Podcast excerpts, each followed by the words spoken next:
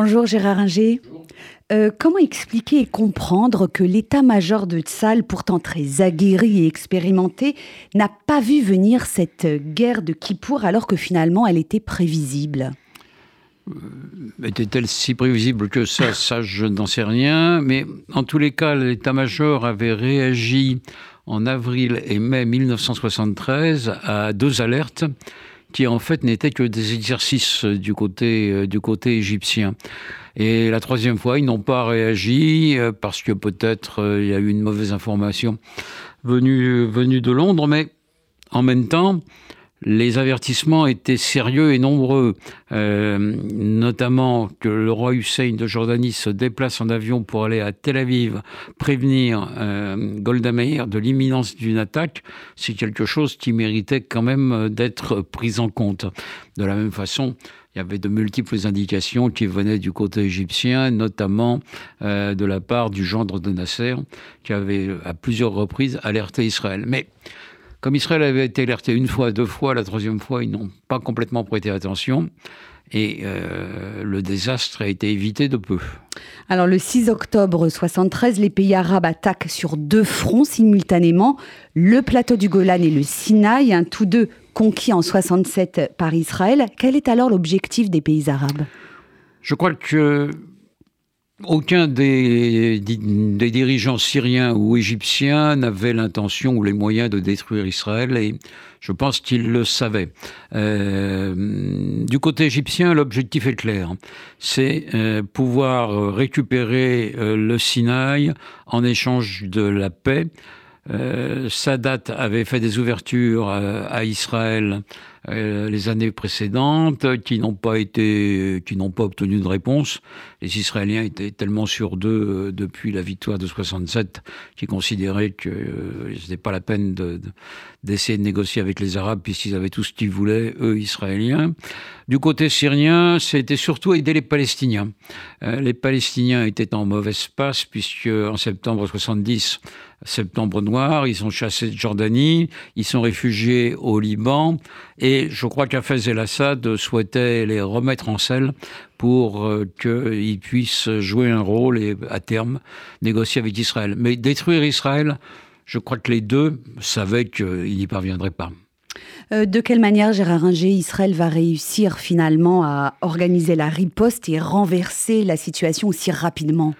Bah, Par une logistique qui se révèle au bout de 48 heures euh, plutôt bonne, même si euh, au début, naturellement, ça a flotté parce que c'était Kippour, mais Kippour en même temps, on sait que les, les, gens sont dans les synagogues, ils, ils, sont déjà rassemblés en partie, on peut euh, les mobiliser plus, plus facilement. L'autre, l'autre raison, c'est que, en dehors de la logistique, Sadat a commis une erreur euh, tactique, ça doit être un militaire et un fin politique. Euh, il a commis une erreur tactique, il a voulu avancer euh, sans la protection des armes euh, sol-sol et surtout sol-air. Donc euh, il a avancé ses tanks et là les tanks ont été détruits par les Israéliens à une vingtaine de kilomètres je crois du canal parce qu'il n'y avait plus de protection pour les Égyptiens. Donc là il y a l'erreur de sa date, elle date du 14. et puis pour expliquer ça aussi, il y a le côté tactique euh, euh, assez remarquable, même et peut-être parce qu'il a désobéi de Sharon, qui s'est avancé euh, au-delà du canal de Suez en désobéissant formellement aux ordres qu'il avait reçus.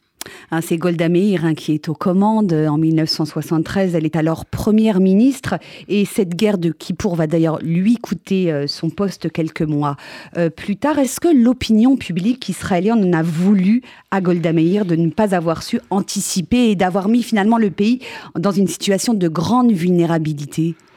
Euh, la commission à Granat qui a été réunie après la guerre du Kippour, quelques mois après, pour faire le point sur ce qui s'était passé, a euh, complètement euh, évité une condamnation pour euh, Golda Meir et Moshe Dayan. Euh, L'opinion publique n'a pas été complètement sur cette longueur d'onde.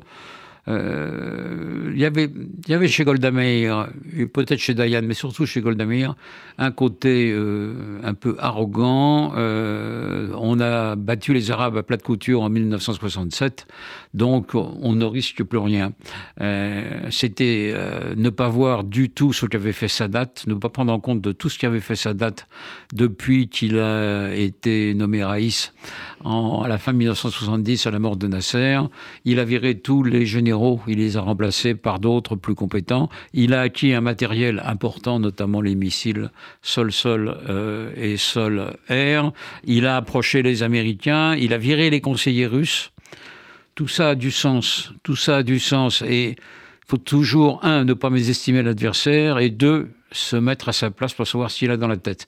Visiblement, ça, les Israéliens ne l'ont pas fait, et ça a failli leur coûter très cher. Non pas comme on pouvait le craindre, comme je l'ai dit, la destruction de l'État, ça faut pas. C'était en dehors des objectifs de toute façon des dirigeants arabes, mais une défaite euh, cinglante. Et là, il n'y a pas eu de défaite cinglante, il y a même eu une victoire, mais Israël a été humilié et les Israéliens, euh, qui se croyaient invincibles, ont compris qu'ils avaient en face d'eux des interlocuteurs avec qui il fallait compter.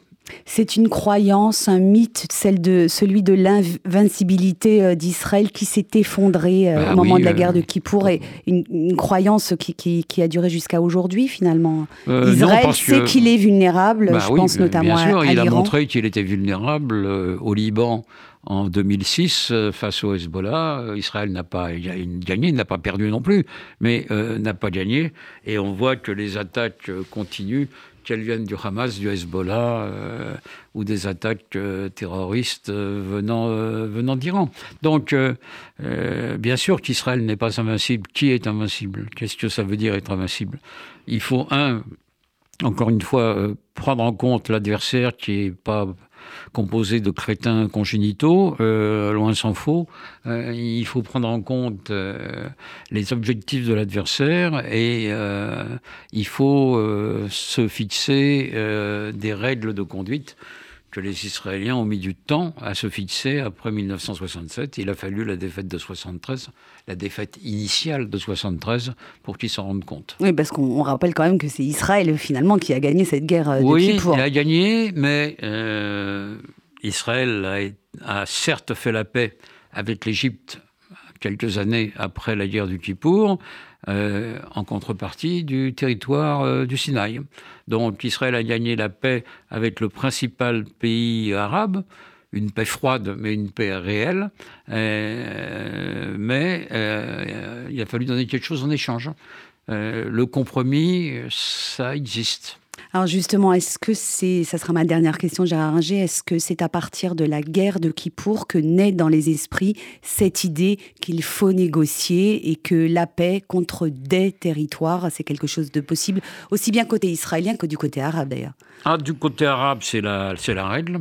Euh, le plan Abdallah de 2002 dit très clairement que si Israël euh, se retire des territoires, il y aura une reconnaissance diplomatique euh, des États arabes. du côté israélien, la gauche et le centre israélien admettent le principe. La droite israélienne, avec les accords d'Abraham, dit on va obtenir la paix contre la paix et, et ne veut pas entendre parler des territoires. Bon, on va voir ce qui se passe sur euh, la reconnaissance par l'Arabie saoudite. Je ne pense pas que ça soit uniquement la paix contre la paix. Il va falloir qu'Israël fasse des concessions, à mon avis. Une toute dernière question. Est-ce que l'Israël que nous connaissons, aujourd'hui en 2023 est encore marqué par cette histoire de la guerre de Kippour? Oui, oui, oui, oui, parce que même si elle a 50 ans, donc les jeunes générations euh, n'en savent pas grand-chose en fait. Mais pour les autres, euh, oui, parce qu'ils ont, ils ont eu peur.